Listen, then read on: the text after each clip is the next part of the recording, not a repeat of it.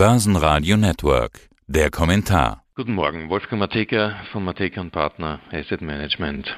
Grüß Gott. Herr Matejka, schon in den letzten Tagen hat man deutliche Kriegsangst und Nervosität an den Märkten gesehen. Jetzt scheint die Lage zu eskalieren. Also Putin hält eine Rede, die heute oft als Wutrede bezeichnet wird. Im Prinzip spricht er der Ukraine das Existenzrecht ab. Er erkennt die ostukrainischen Regionen Luhansk und Donetsk als unabhängige Volksrepubliken an und marschiert mit seinen Friedenstruppen, wie er sie auch noch nennt, dort dann ein. Das Minsker Abkommen hat er für gescheitert erklärt. Europa ist im Prinzip als diplomatischer Partner aus dem Spiel genommen. Das Ganze am 22. 2.2.2022. Die Washington Post schreibt, Putins Rede beendet die Nachkriegszeit. Herr Matejka, irgendwie kommt es mir so vor, als wäre dieses Datum ganz bewusst gesetzt, als sei das das entscheidende Datum in diesem Konflikt, das Datum, das später mal in den Geschichtsbüchern steht. Täusche ich mich? Ja, also Sie täuschen sich wohl nicht. Ernst genommene Politiker sind alle irgendwie Kinder so ein Datum, ja, im Zusammenhang auch mit dem Ende der Olympischen Spiele deutet darauf hin, wer der Schriftsteller im Hintergrund ist. Ich vermute mal, dass das China ist. Denn wenn Putin sich so verhält, wie er sich jetzt verhält, muss er damit rechnen, dass er diesbezüglich auch die Partner im Westen wirklich nachhaltig schädigt, zumindest in der Belastungsfähigkeit. Und da gibt es eigentlich nur einen Ersatzpartner und das ist China und die reiben sich sicher die Hände. Und dass sich Putin damit mittel- bis längerfristig eigentlich nicht einen Gefallen tut, glaube ich, ist äh, ihm durchaus bewusst. Aber vielleicht ist es so eine Art Verzweiflungstat, sonst das Gesicht im Heimatland zu verlieren, dass man sich da immer starker Ritter im, im Februar mit den Panzern, die langsam im Dreck versinken, weil es dort auch schon wärmer wird, noch schnell wichtig zu machen. Halte ich für ein, ein kurzfristiges Momentum, das eigentlich uns allen schadet. Was bedeutet das jetzt? Also kriegerische Handlungen und Kämpfe gibt es dort ja schon lange, aber jetzt werden wohl auch ja. die schweren Geschütze aufgefahren. Sie haben die Panzer gerade angesprochen, auch von Artillerie und so weiter ist die Rede. Ja, bedeutet ja. das jetzt echter Krieg in Europa? Nein, das glaube ich ehrlich gesagt, wird es wohl nicht sein können, denn was macht man mit so etwas? Also diesbezüglich ist das Arsenal so stark gefüllt, dass die Drohung eigentlich die wirksamste Waffe bleibt. Ist allerdings in Summe gesehen für uns natürlich ein ungewohntes Momentum, weil wir uns ja sicher gefühlt haben und Sicherheit für Europa eigentlich eines der höchsten Güter nach wie vor sein dürfte. Sonst verhält sich Europa nicht so, wie es sich jetzt verhält. Wenn es wirklich zu Krieg kommen wird in der Ukraine. Und ich gebe zu, ich bin jetzt nicht der politische Kenner schlechthin, aber ohne Commitment der USA wird das nicht gehen. Und in Wirklichkeit geht es wahrscheinlich darum, wie sich die Amerikaner verhalten. Und ich muss ganz ehrlich gestehen, die erste Reaktion zu sagen, jetzt machen wir kein Geschäft mit Donetsk und Lugansk, also das ist, sorry, das ist Muppet Show ohne Ende, weil die Deals, die die Amerikaner mit der Region gemacht haben, sind gerade knapp über die Nulllinie gekommen, also da jetzt ein Drohpotenzial heraus abzuleiten, ist sinnlos. Genauso wird es auch wahrgenommen, ganz ehrlich. Die Amerikaner haben in Wirklichkeit das Gesicht verloren. Die Europäer müssen sich halt jetzt um einen neuen Partner umschauen. Den gibt es halt in Wirklichkeit nur am Kontinent. Und das werden wohl die Deutschen sein müssen, vielleicht die Engländer dazu zu holen. Mit Amerika ist da kein Krieg zu gewinnen und diesbezüglich wird auch diesbezüglich die europäische Kommunikation und Diplomatie sich auf diese Richtung einstellen müssen. Ja, es halt ein, eine schwierige Zeit geworden, weil so viele Erkenntnisse innerhalb einer Nacht hätte man sich nicht gedacht.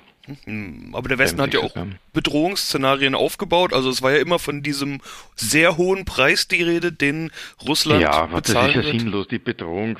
Was, was wollen wir in Europa wirklich? Also womit drohen wir? Wir nehmen euch jetzt kein Gas ab mhm. und frieren uns weg. Selber schuld, wenn es mich gefriert, hätte mir der, der Vater Handschuhe gekauft. Also genau diese Antizipation der Europäer ist, glaube ich, nach dem ersten Gedanken haltlos, weil Europa die Rohstoffe aus Russland noch braucht. Wir müssen uns jetzt halt einmal umstellen, äh, relativ rasch. Der Winter ist Gott sei Dank noch ein milder Winter. So gesehen brauchen wir uns da jetzt diesbezüglich keine Sorgen machen, aber dass wir das in einer Position des Luxus uns leisten können, zu sagen, hey cool, jetzt machen wir kein Geschäft mit dir, das ist, glaube ich, nicht zu erwarten. Und wenn man beispielsweise beim massiven Drohungspotenzial äh, Finanztransaktionen ankommt, dann erkennt man, dass auch Europa allein eigentlich ein Player ist ohne Instrumente. Denn zu sagen, wir sperren jetzt den russischen Banken die Kredite oder die Transaktionsfähigkeit und das SWIFT-System bleibt intakt und es gehört den Amerikanern, die lachen sich an Ast, weil die sagen, ich brauche euch ja nicht, das ist mir egal. Und solange das nicht passiert, wird auch das Thema Russland nicht geschwächt. Oligarchen in Österreich wieder freundlich beim Restaurantbesuch zu sehen, oh je, das wird vielleicht jetzt nicht passieren, aber da wird der Russe sich jetzt nicht fürchten davor. Bedeutet, dass diese Drohpotenziale ohne Russland, äh, ohne Amerika beispielsweise nicht funktionieren. Und das durchgedacht, dieses ganze, wir sperren Russland aus dem SWIFT heraus, würde Russland nur noch tiefer in die Arme der Chinesen treiben.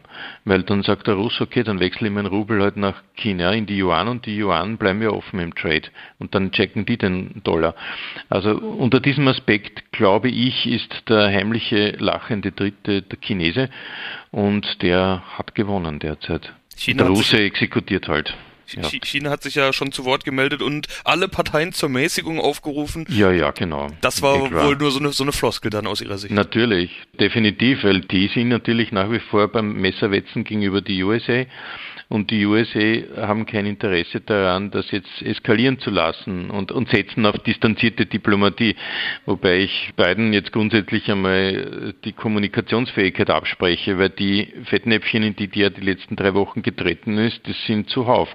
Ich wünsche mir persönlich nicht den Trump zurück. Aber ähm, er sollte zumindest seine Berater wechseln, weil einfach zu sagen, ja, vielleicht und wenn es keine echte Invasion ist, dann überlegen wir uns schon die Sanktionen wieder. Also komm.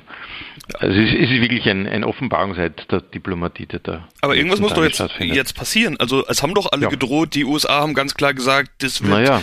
Folgen geben. Sie haben jetzt genau. ja selber gerade gesagt, also nur zu sagen, ja, dann nehmen wir euer Gas nicht mehr, Na, das dürfte wohl auch nicht reichen. Also irgendwas Never. muss doch passieren. Das wird nicht. Also das Minimalerfordernis derzeit ist jetzt, dass Europa den Fehler davor und auch die Ukraine den Fehler davor, die Krim nicht anzuerkennen, die Annexion nicht anzuerkennen, halt macht. Das in einer Position der Schwäche. Denn die Alternative ist die, diese selbstverliebte Nicht-Annexion, Anerkennung die nächsten fünf bis zehn Jahre wieder, wieder umzusetzen, die genau nichts außer Gesichtsverlust bringen. Das heißt, man müsste sich dem Thema jetzt einmal stellen und sagen, okay, cool, aber dann ist jetzt wirklich einmal Schluss, weil sonst werden wir die Ukraine sofort in die NATO übernehmen und dann schauen wir auch, was du willst. Also da müsste man richtig einmal auf den Tisch alles legen. Dann ist dort eine Ruhe, dann wird Lugansk und Donetsk halt annektiert und die Krim ist es ja in Wirklichkeit eh schon längst, weil pff, sinnlos dieses Minsker Abkommen noch zu fordern, wo drinnen steht, ich hätte ganz gern und das seit zehn Jahren nicht der Fall ist. Danach werden wir uns in Europa oder in der, in der Allokation halt auf das neue Umfeld einstellen, nämlich dass Europa sich gasunabhängiger machen wird müssen von Russland, rohstoffunabhängiger machen wird müssen von Russland. Da gibt es sicher wieder den Chinesen als lachenden Dritten, aber im Erdgas- und Energiebereich wird Europa sich vielleicht schneller in diese Alternativenergiespirale hineinbewegen und diesbezüglich halt auch die Amerikaner und die asiatischen und auch die ähm, arabischen Staaten als Partner gewinnen. Also Nord Stream 2 ist wohl Geschichte, auch wenn Bundeskanzler Scholz sich da ja überhaupt noch nicht zu geäußert hat, was vielleicht auch ganz geschickt war. So funktioniert ja Diplomatie, sich eben nicht in die Karten schauen zu lassen, aber auch aus Ihren Worten entnehme ich jetzt das, das wohl kaum. Durch. Na klar, was, was wieder machen? Wenn Sie sagen, okay, ja, in einem Vierteljahr rede ich keiner drüber, dann machen wir Verträge mit Nord Stream 2 und das Erdgas kommt wieder aus Russland und dann halt nicht mit 184, sondern mit 100 Dollar je Einheit. Das ist Gesichtsverlust, wo man auch hinsieht. Es ist vollkommen egal. Er muss sich Alternativen suchen. Das ist, ob Nord Stream 2 jetzt besteht oder nicht besteht, ist in Wirklichkeit unerheblich, wenn Gas nicht fließt, weil es politisch halt nicht erlaubt ist. Man muss diese Alternativen schaffen. Also es wird dieselbe Situation beim Gas entstehen, meiner Ansicht nach, wie es beim Strom ist, wo du aufgrund der anders geschichteten politischen Lage, nämlich Klimaschutz etc., die alternative Energie präferierst, zu Lasten der herkömmlichen Energie und jetzt hast doppelt so viel. Generation herum und, und, und die, Übergeneration wird äh, Gott sei Dank vielleicht zum Wasserstoff verwendet. Und beim Erdgas wird es genauso sein. Man wird sich vielleicht die Option Russland offen halten, weil die Nord Stream Pipeline ja da ist. Warum soll man es jetzt grundsätzlich abreißen? Aber man wird sich die Alternative leisten müssen, zu sagen, hey cool, ich möchte so einen Infrastrukturaufbau haben, dass ich dein russisches Gas nicht brauche. Damit hast du ihn vielleicht an den ökonomischen Handlungstisch wieder zurückgewonnen, indem man sagt, na gut, okay, dann machen wir es halt billiger. Aber es wird nicht leichter. Und die Gaspipeline durch die Ukraine in diesem Umfeld sehe ich auch gefährdet, ganz ehrlich. Also generell das russische Gaslieferpotenzial hat sich in den letzten Wochen massiv reduziert. Sprechen wir, mal, sprechen wir mal über Aktien, also über die Börse. Mhm, Viele ja. österreichische Firmen haben ja Ukraine und Russland Geschäft. OMV ist ja sogar bei Nord Stream 2 mit dabei. Genau. Trifft so ein Krieg, nenne ich es jetzt einfach mal, österreichische Firmen noch härter und vielleicht mögliche Sanktionen auch? Ja, das ist zweiteilig zu beachten. Auf der einen Seite ist es natürlich der direkte Einfluss der Geschäfte, die sich hier de facto vor diesen Sanktionsmechanismen bewerten, neu bewerten müssen. Das trifft natürlich die Banken, eine besonders stark, das ist klar Raiffeisen. Das betrifft wahrscheinlich auch die UMV, die jetzt diesbezüglich mit Nord Stream und auch den Ukraine-Pipelines ja de facto zwei Sollbruchstellen vor sich trägt. Das zweite Momentum ist die Antizipation der Börse an sich, der Marktteilnehmer und die vielleicht sogar, würde ich fast oberflächlich und arrogant, aber nicht meinend, sagen, die Informationsdichte all dieser Teilnehmer die sich wahrscheinlich dann auf die Emotion der jeweiligen Investoren selbst, also auch der Kunden reduziert, die sagen, ich will das alles nicht mehr und, und ähnliches. Und die haben eher eine Art pauschale Reaktion auf diesen Umstand, Russland und Ukraine. Und die schmeißen Sachen raus, die in Wirklichkeit in dieser Situation sogar profitieren. Und das schafft Gelegenheit, sich hier auch mit verbissenen Zähnen, aber doch, äh, weil die Gesamtsituation eben unangenehm ist, die ein oder anderen Aktien billiger zu holen. Äh, und die anderen lasst man aber in Ruhe, bis die Erkenntnis gewonnen hat, was mit denen denn passieren wird. Also das ist ein, ein, ein zwiespältiger, also vielleicht ein, ein matrixartiges Gefüge. Auf der einen Seite die generelle Reaktion des Marktes, Stichwort ETF und, und sonstiges, und auf der anderen Seite eben das Stockpicking-Momentum, das jetzt die eine oder andere Aktie übermäßig bestraft. Hm, das ist jetzt aber, aber dann doch spannend. Also die Börsen fallen, das ist, glaube ich, keine große Überraschung, aber man muss sich ja doch fragen, wird da was eingepreist? Also gibt es tatsächliche ja. Folgen für Unternehmen und die Börse an sich? Oder ist das die normale Schreckreaktion der Börse, das, was Sie gerade mit der Psychologie der Anleger ja, umschrieben ja. haben? Zweigeteilt, gut, klar, gibt solche genau. und solche. Welche haben Sie denn verkauft oder verkaufen Sie und welche sind die, die Sie jetzt eher einsammeln? Also die, die ich derzeit noch nicht nehme, das sind das Bankenthema, das mit Osteuropa in Verbindung zu bringen ist. Das ist in erster Linie Raiffeisen, die jetzt eigentlich ihre Wunden vielleicht noch gar nicht wirklich lecken können, weil sie noch gar nicht wissen, welche Wunden es sein werden. Das heißt, diese Unsicherheit hat dort massiv zugenommen. Es ist auch so, dass die ein oder andere Energiekompanie, also Stichwort OMV, aus meiner Sicht her ebenso in diese Richtung tendiert, wo man noch nicht wirklich weiß, was denn die Auswirkungen diesbezüglich sein werden. Aber so wie es jetzt aussieht, hat sich deren Geschäftsmodell jetzt nicht verbessert über Nacht. Da muss man aufpassen.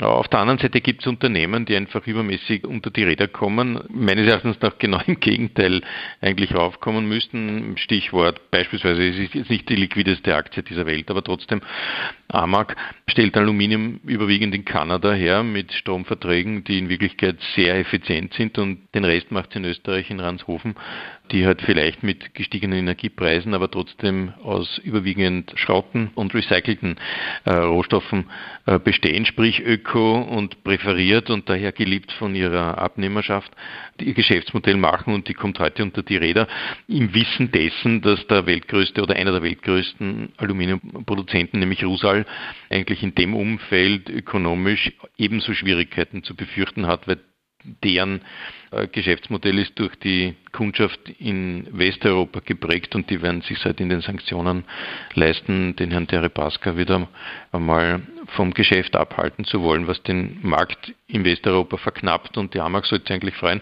fällt heute auf 4%. Also. Die größten Folgen dürfte es wohl bei den Energiepreisen haben, haben wir ja gerade schon ein Stück mhm. weit besprochen. Mhm. Brand kurz vor der 100 beispielsweise und beim Gas ja. dürfte das das noch größere Thema sein. Ja. Was ist denn mit den Öl- und Gasanbietern? Genau. Also das ist gut, wenn du Exploration und Produktion diesbezüglich aus diesem ganzen russischen Umfeld heraushalten kannst. Das ist gut. Also das ist jetzt zumindest nicht ganz so schlecht für die OMV, weil deren Exploration jetzt nicht in Russland stattfindet. Das ist eigentlich das, das Gasthema, das für die OMV als Durchlieferant vielleicht zum Problem wird und als Finanzier von Nord Stream 2, Mitfinanzier von Nord Stream 2. Aber es gibt einen anderen Profiteur, der auch von der Börse gar nicht so wirklich erkannt wird. Der ist vorher ganz gut gelaufen, aber seitdem die Tensions ein bisschen angezogen sind, nimmer wirklich so. Das ist die Schöller Blackman Oilfield. Die die, die sich zwar heute knapp über der Nulllinie hält, aber gestern zum Beispiel auch stärker gefallen ist. Deren Geschäftsmodell ist natürlich jetzt plötzlich von der Sonne beschienen, denn die machen Ölbohrungen und Erdgasbohrungen und haben diesbezüglich vor allem in der Schieferölindustrie in Amerika in den letzten Jahren sehr starke Anteile gewonnen, weil sie eben ein superior Technologielieferant sind. Und ich gehe mal davon aus, dass dieses Thema auch für die europäische Energiepolitik zum interessanten Thema werden wird. Und dazu kommt noch, dass sie wahrscheinlich zusätzlich auch rund um dieses ganze Thema Gas- und Ölbohren äh, vielleicht noch die ein oder andere Zusatzentwicklung äh, bringen werden, sprich alternative äh, Rohstoffe. Ich denke da, das ist jetzt rein privat und persönlich an Wasser, dass das in Wirklichkeit in Summe auch das Geschäftsmodell verbreitert und erweitert. Und wenn Europa sich wirklich gasunabhängiger zu machen andenkt, dann muss man in diese Richtung denken, sich auch äh, mit der Exploration mehr zu beschäftigen. Gibt es auch echte Gewinner dieser Situation? Sie hatten jetzt schon mehrfach mhm. China erwähnt. Am Anfang hatten Sie sogar, ja, ja ich will jetzt nicht sagen Strippenzieher, aber äh, dass China da auf jeden Fall eine, eine gewichtige ja. Rolle bei dem ganzen Thema auch spielt. Äh, mhm. Kann man davon auch als Investor profitieren? Naja klar, China ist als Investor ein gefährlicher Turf, weil China diesbezüglich halt immer wieder gezeigt hat, dass internationale Sanktionen sich über den Kapitalmarkt an die Chinesen heranwagen. Außerdem hat China in den letzten Jahren den Kapitalmarkt ziemlich unverschämt genutzt und äh, die haben sich's gefallen lassen. Stichwort Alibaba, Tencent und Co., die in Wirklichkeit leere Hüllen in Amerika emittiert haben, die dann ihre Kapitalstrukturen aufgebaut hatten. Also das glaube ich, das ist schwer aufrechtzuerhalten, dieses Momentum. Ich glaube nicht, dass man direkt in China so locker investieren könnte und sollte, ohne dass man das jetzt äh, mit dem Bewusstsein tut, dass ein äh, politisches Momentum hier mitgekauft wird, dass es eine gewisse Form der Unsicherheit in sich trägt, wie wir ja äh, in den letzten Jahren, was politische Momente betrifft, äh, wirklich mitbekommen haben. Ich glaube daher, für mich persönlich nur gesprochen, als ein chinesisches Investment ist zwar vielleicht attraktiv, aber für mich nicht auf der Table, weil ich, was diesbezüglich bin, ich traue mir das nicht zu, das Timing hier festzumachen. Was ich allerdings mir zutraue, ist, die ein oder anderen Companies in Europa zu selektieren, die in Wirklichkeit übermäßig stark gedrückt und geschlagen sind, die man eigentlich zum Einstieg nutzen könnte. Zum Beispiel nur auf Österreich wieder zurückkommend. I'm sorry, wenn ich Ihnen ein wenig die Regie hier wegnehme, aber alles ich bin okay, nicht der okay, China-Experte. Ja, ja. Aber eine erste Group zum Beispiel, die heute um drei Prozent fällt, fällt, weil der Index gedrückt ist und nicht, weil das Geschäft in, in Russland gefährdet ist, die haben dort nämlich keines, auch nicht in der Ukraine auch das Thema, I don't know, Föstalpine, die 2% fällt, okay, cool. Das Erz wird vielleicht am Globus ein wenig knapper, wenn man es nicht mehr aus der Ukraine so direkt und oder Russland bekommt. Aber die Föst hat den Erzberg, warum die da jetzt in den letzten Tagen fast 10% abgelegt hat, ist nicht ganz verständlich, vor allem deswegen, weil auch der Konkurrent aus Russland und auch aus China somit eigentlich sich ab jetzt subtrahiert hat. Also diese äh, Konzession, die unterstelle ich jetzt einmal, dass die EU das jetzt schafft, dass sie zumindest diese Industrie, die sie gerade begonnen hat zu verlieren in den letzten Jahren, noch in der letzten Sekunde wieder schützt. So gesehen, auch das ein Kauf. Die Andritz, okay, die hat vielleicht das eine oder andere Projekt auch im russischen Umfeld, aber das ist die Zahlung von Fortschritten gebunden. Also da geht es nicht darum, dass man jetzt da das ganze Projekt abschreiben wird müssen, sondern da hast halt bis daher eine Anlagenbauerzahlung bekommen und ab jetzt geht es halt nicht mehr. Und das bestimmt, bestimmt ganz, ganz geringe Prozentsätze in deren Umfeld. Warum die jetzt auch wieder fällt die letzten Tage, auch nicht ganz verständlich. Das ist ein Index-Play, den man halt als solchen akzeptieren muss wenn man sagt, man geht aus Österreich raus und da ist halt ein Indexgewicht enthalten, das vielleicht fundamental sich nicht in Wirklichkeit deckt. Okay, Fazit. Also ich will an der Stelle nochmal sagen, Sie hatten es ja vorhin schon gesagt, wir sind beide keine politischen Experten, äh, deshalb sprechen wir auch ja. über den Markt und der Markt, der äh, kümmert sich nun mal nicht um tote ja. Bevölkerung, tote Soldaten, Bomben und so weiter, sondern der Markt schaut ja, auf ganz total. andere Faktoren, also sprechen wir eben auch über die anderen Faktoren, unter anderem mhm. die Börsenkurse und da gibt's ja auch Floskeln, die, die fast das Gefühl geben, man wäre... Ja, wenn die Kanonen donnern, gell? Genau, kaufen, wenn die, die Kanonen die, donnern, politische Börsen haben kurze Beine und so weiter. Die Floskeln hat man zuletzt oft gehört, ich sehe jetzt auch immer wieder statistisch evident, dass kriegerische oder generell diese schlagartigen Krisenmomente an den Börsen eigentlich sehr schnell verarbeitet oder zumindest keinen großen Impact haben. Ja. Ich habe eine, eine Statistik vor kurzem gesehen und gelesen, die größten Impacts, die waren eigentlich 9-11, dann war es, okay, Pearl Harbor und Co., aber das ist schon wirklich lange her, aber die letzten politischen Impacts, wie zum Beispiel die Krim, das war damals eigentlich nur ganz kurz. Den stärksten hatte Corona als Pandemieeffekt. Auch in der Statistik kommt die Dauer dieser, dieser Einflüsse her. Und auch da kann man eigentlich generell der Politik nicht unbedingt das böse Wort sprechen, denn die stärksten Impacts hat Corona wieder gehabt. Dann kam ehrlich gesagt auch 9-11 dran bis es dann zum Iran-Irak-Konflikt gekommen ist. Und interessanterweise, die Krim hat einen Impact von gerade 6 Prozent gehabt, bevor es dann wieder gedreht hat in den Märkten. Also die hätten wir schon jetzt, äh, wenn wir alles zusammenzählen. Ja, aber Fazit, alles hat irgendwann wieder gedreht und wir waren irgendwann wieder genau. auf höheren Kursen als dann. Also ist das vielleicht ein ja. mögliches Fazit? Cool bleiben? Ja, auch wenn es schwer fällt. Also ich muss ganz ehrlich gestehen, also es ist nicht unbedingt das Berufsziel, sich mit politischen, kriegerischen Analysen auseinanderzusetzen und daraus die ein oder anderen Schlüsse zu ziehen. Man hat immer diesen moralischen Impact, sich von dem distanziert zu fühlen und trotzdem muss man hinein, ganz klar, that's the job die Chance zu suchen und am Charakterdefekt entlang zu schlittern, dass man vielleicht den Vorteil aus einer solchen Situation ins Portfolio hineinkauft. Aber das ist das Ziel. Also das ist das Ziel, sich da hier zumindest einmal emotional so zu distanzieren, was nicht leicht ist, um daraus für seine Kunden das Beste herauszuholen und zu machen, weil mittel- bis längerfristig ist das nach wie vor ein riesengutes Momentum. Also die ganze Konjunktursituation rund um uns ist wirklich gut, aber gerade durch diesen Effekt überlagert und wahrscheinlich wird sich heuer die Sektorallokation diesem Effekt noch beugen müssen und dieser geopolitischen geänderten Situation entsprechen müssen. Okay, aber deswegen den Kopf in den Sand zu stecken, wäre der Fehler und so wie es vielleicht die ein oder anderen wirklich derzeit machen dürften, weil sonst wären solche Kursrückgänge nicht erklärbar. Aber stick to your rules und stay aufmerksam. Also das, das muss das Momentum heute sagen. Und wenn ich beispielsweise jetzt sehe, dass eine Strabag in den letzten Tagen auch wieder fast 10% verloren hat, die kommen von 41 jetzt auf 36 und nur weil im, im Eigentümership der Deripaska, der Oleg Deripaska drinnen ist und sie gleichzeitig aber Auftragsstände haben, die sie noch nie vorher hatten mit der EBIT-Marge, die sie noch nie vorher hatten und jedes andere europäische Bauunternehmen denen mit sabberndem Mund zuschaut, wie sie Geld verdienen und zwar nicht, weil sie so Glück haben, sondern weil sie einfach so gut sind, dann ist das für mich ein Momentum.